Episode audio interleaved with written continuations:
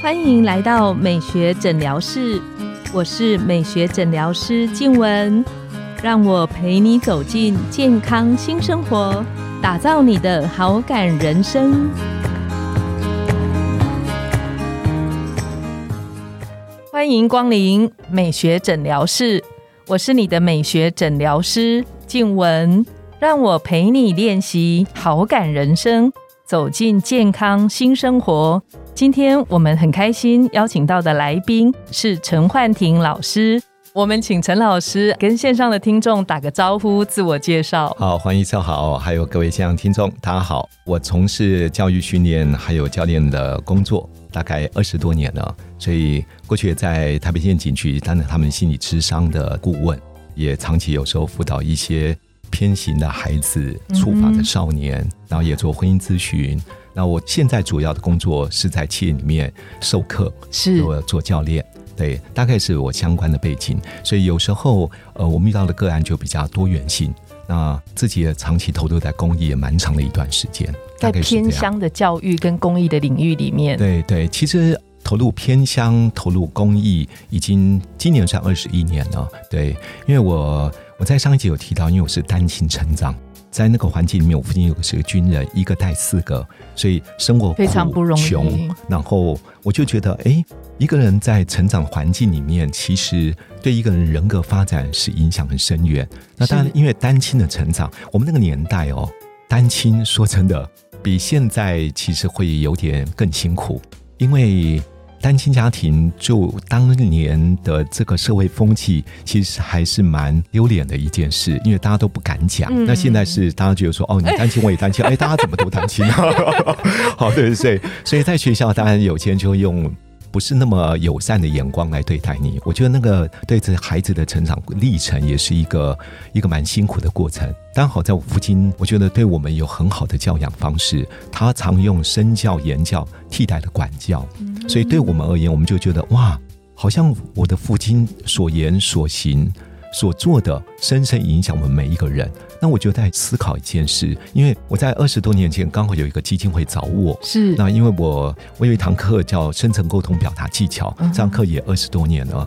这堂课里面谈到了价值观怎么建立，原生家庭怎么影响，沟通表达怎么运用。当然还有最后一堂课有叫做骂人的技巧，就是反正那个课就是还蛮蛮有知名度的。那他们就想说，把这个课能不能带到偏乡去？因为很多的老师，很多的孩子，他不是不愿意上课，他没有资源，没错，他不像都市的孩子。对对，那他生活都困难了，他怎么有钱来上课呢？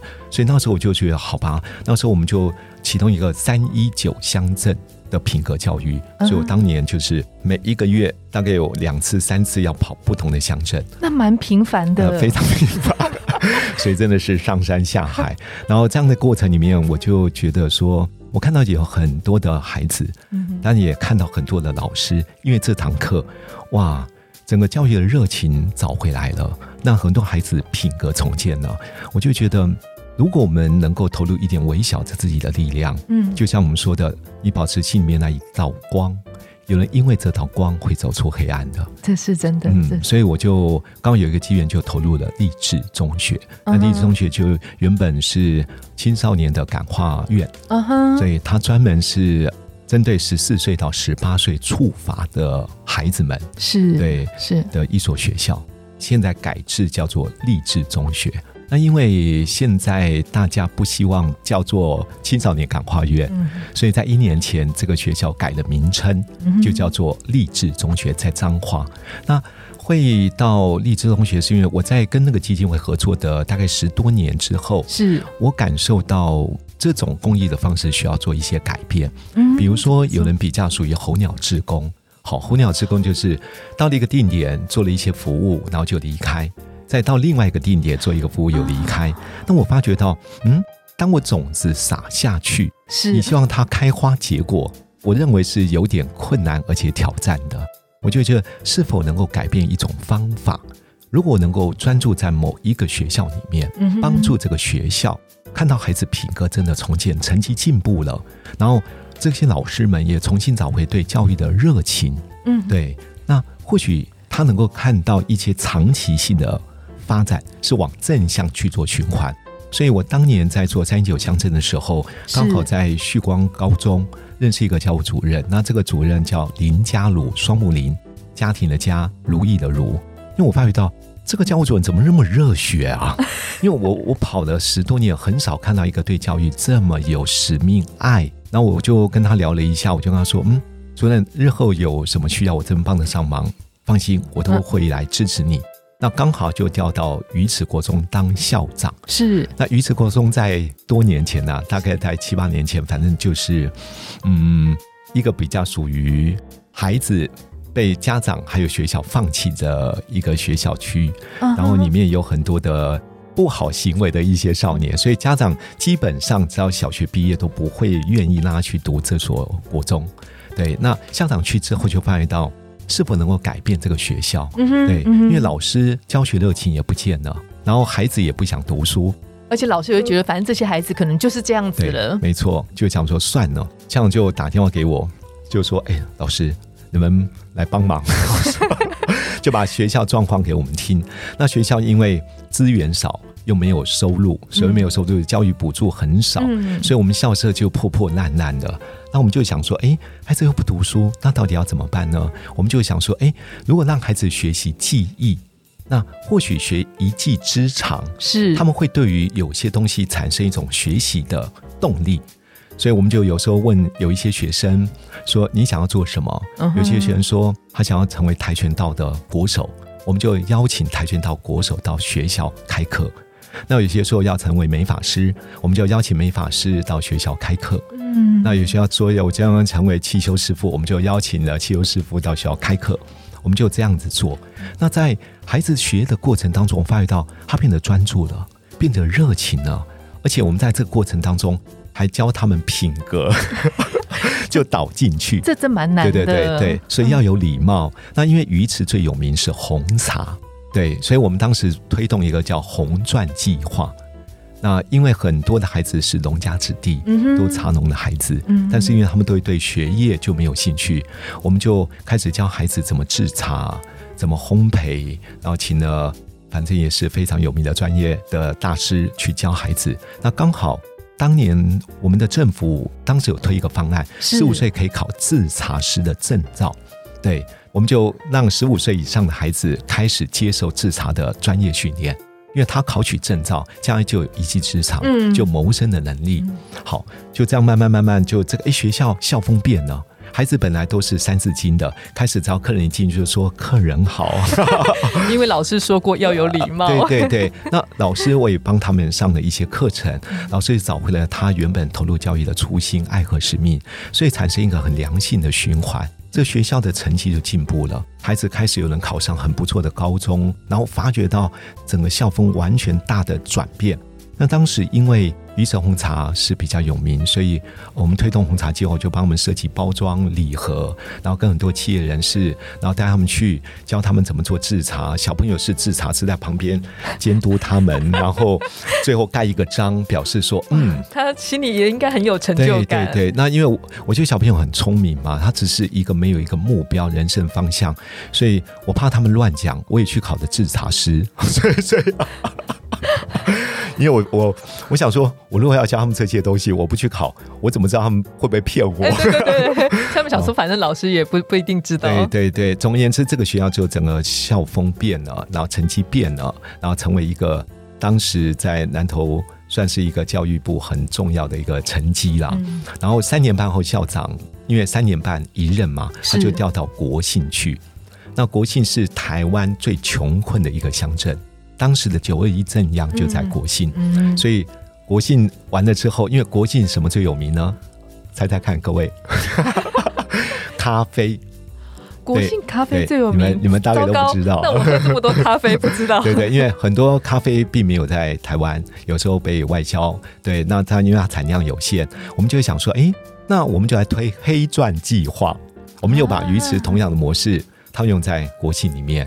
但因为我做训练，认识很多不同的好的朋友和专业的一些领域顶尖的这些职人，我们就请他们有时候教孩子，呃，比如说烘焙咖啡的过程当中，如果你在那对外，因为我们有时候有烘焙教室嘛，来宾来了，怎么教他们应有的服务礼貌？所以那时候我们就开始一样在国庆三年半的时间，那三年半之后，这个学校又做了很大的转变，我觉得。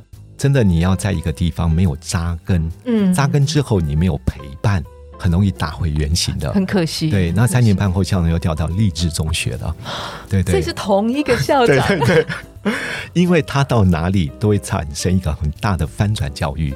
说真的，改变一个学校的校风非常难，这里面还有很多老师不见得这么支持认同，因为要多做很多事。没错，好，我们到励志。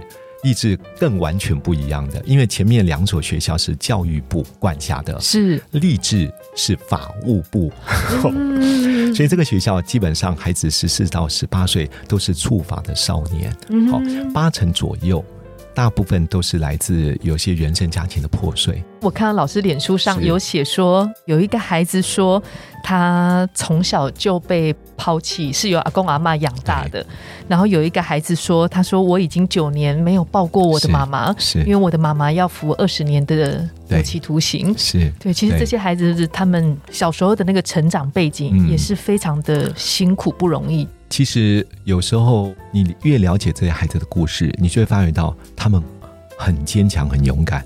如果是我，我都没有把握，说我到底有没有办法真的像这么坚强活下来？嗯，对。然后这个学校因为比过去更严重嘛，因为都是触法孩子，所以价值观的扭曲一定还有行为的偏失，所以我们就在想说，要改变的不单是只有孩子了，可能所有的老师。都必须要有一些新的思维的改变，因为孩子的触法，其实他的言语会更加的叛逆，没错，没错，甚至对老师不见得是这么的礼貌和应对。嗯，那如果老师没有找回那个做教育的初心，哦，你有时候会真的想放弃他们。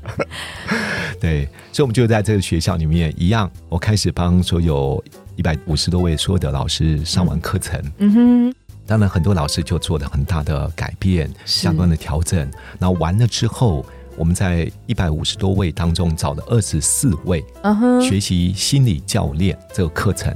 好，心理教练就是怎么去 coaching 孩子，怎么做辅导，怎么跟孩子在对话的过程当中，他的价值观如果错了，怎么重建他的正确核心价值，怎么建立他良好的品格，怎么接住他的情绪。所以这个课程，因为呃，我在台湾其实办教练课程已经非常长，现在大部分比较叫得出名号的企业都采用我教练的系统，因为我们给他很精准的话术，没错，包含了价值观怎么重建的步骤和技巧。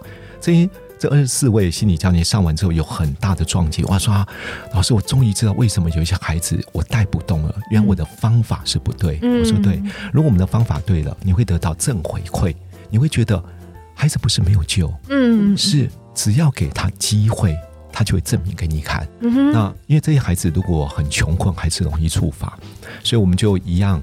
我找了我朋友，我一些学员，教他们制作小笼包，怎么将来出社会可以做小笼包、萝卜糕。然后一样，我把过去的我们的红茶、红钻计划、黑钻计划 全部放进去。所以现在他们礼盒啊，什么东西也是企图文创我们这边设计。然后我们现在就帮他们卖咖啡。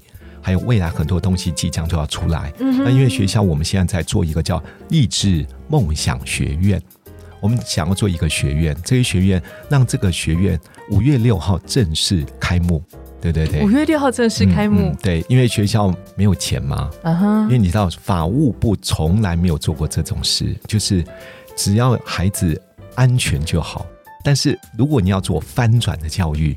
老师要摆上时间的，没错，没错，因为你得花很多，让孩子们感觉到你关心他，甚至是爱他，有那个陪伴的过程。对对，孩子才能够看到未来是真的有希望的。那我们就把学校有一栋建筑，反正已经破碎不堪了。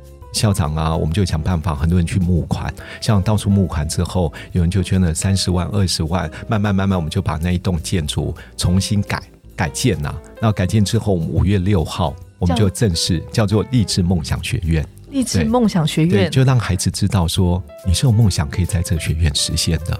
这些咖啡都是小朋友做的，包含茶叶也是一样，萝卜糕也是一样，他们就有奖助学金。因为我们上一次有个孩子考了中正大学的榜首，好厉害！嗯，可是没有学费，所以你可以发觉到很多孩子不是不愿意读书，他们有那个环境跟条他没有那个环件，境，他就算是读了，他爸妈都不准他读，因为你读书了，家里面钱谁来赚？可是如果回到原生家庭，又是故事重复上演。嗯，对，所以你可以发觉，我们八成左右是原生家庭有一些问题的，但是两成是高社经地位的家长，有教授的孩子，有律师的孩子。嗯，那为什么孩子一样触发？因为没有陪伴，还有不当的管教，没错，孩子偏失的行为，家长就用骂的，甚至比较重一点的，会有一些肢体的伤害。对。可能有那个期待在那里，然后就会有那个情绪上的，所以如果给孩子一个支点，他会逆转他的人生。所以我起初现在就是，我们现在就想，呃，怎么能够让他，因为学校没钱嘛，因为所有的预算都是前一年才会下拨来，下来的，但是法务部从来没想过要做这一类的事情，因为不是校长这种思维是没有人会改变，嗯嗯。因为每一次转变，学校老师要付出代价没，错，然后校长要接受各方面可能的攻击和挑战，还有质疑，还有很多的留言，嗯。嗯，这是他必须要去承受的。那我们就能够做的就是支持他，然后协助他，共同来帮助孩子回到那个当初我们说的嘛，保持心里的光。真的，因为有人这道光会走出黑暗，所以我现在的这一个新的一批，我们这个礼拜吧，会正式在起初里面帮他们做行销，然后。我们每一次行销完的时候，其实都是捐赠给学校，成为他们的奖助学金，还有励志梦工厂重新改建计划。那因为它是一个长期，所以未来包含有有咖啡啊，有面包啊，不不不，我们现在都在做这件事啊。对啊一啊，定持续关注，嗯，谢谢，也希望各位听众能够支持励志，因为我觉得你想看帮助一个孩子哦，其实是重建他未来一个完整的家庭。真的真的否则你看现在孩子他的做法，难道不会影响你未来的孩子吗？一定会，一因为定会的。我们的孩子是在同一个世代里面。我就常跟朋友分享，如果你真的爱你的孩子，想保护你的孩子，嗯你得去关注别的孩子，因为他们是处在同一个空间时代里。没错，所以你不能独善其身呢、那我们会做这件事，就觉得说，想的不是给孩子钱，孩子去做烘焙咖啡的时候、包装的时候，还有做萝卜糕，因为他要专注，他要投入，他会认真。